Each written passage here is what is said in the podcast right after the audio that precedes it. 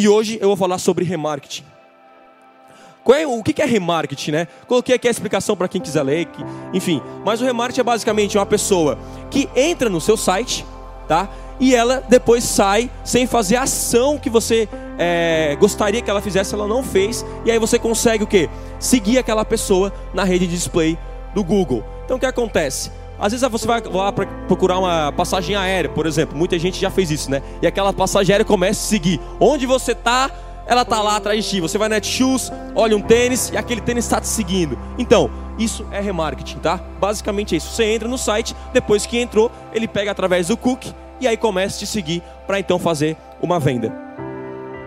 E aí está basicamente aqui é, a imagem para explicar para vocês. O usuário entra na internet, entra no seu site e aí ele sai do seu site e aí ele, eh, você vai ver em outros sites um anúncio para voltar para o seu site e aí funciona dessa forma aí. E bom, você sabia que 97% das pessoas não compram ou não fazem a ação esperada, conversão, é, na primeira vez que entram no site? E é por isso que o remarketing é importante. Ou seja, 100 pessoas vão entrar no seu site, 97 não vão deixar o e-mail, 97% não vão fazer a compra ou deixar o e-mail. Essa é a métrica do Google. Então o remarketing é muito importante para você aumentar a sua taxa de conversão. E aqui é um dado do Google, é, como você deve é, aqui a gente entende que o remarketing ele está na parte de ação, na parte de venda.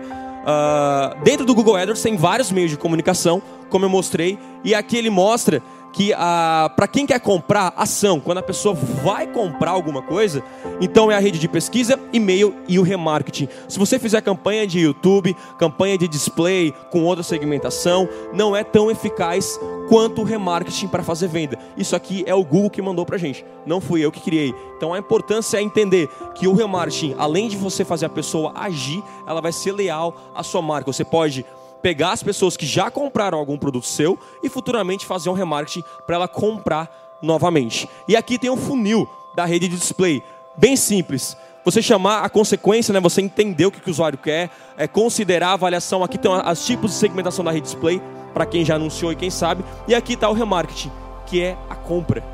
Então, o remarketing é o responsável por boa parte de conversões. E é por isso que eu resolvi falar dele aqui na palestra, tá?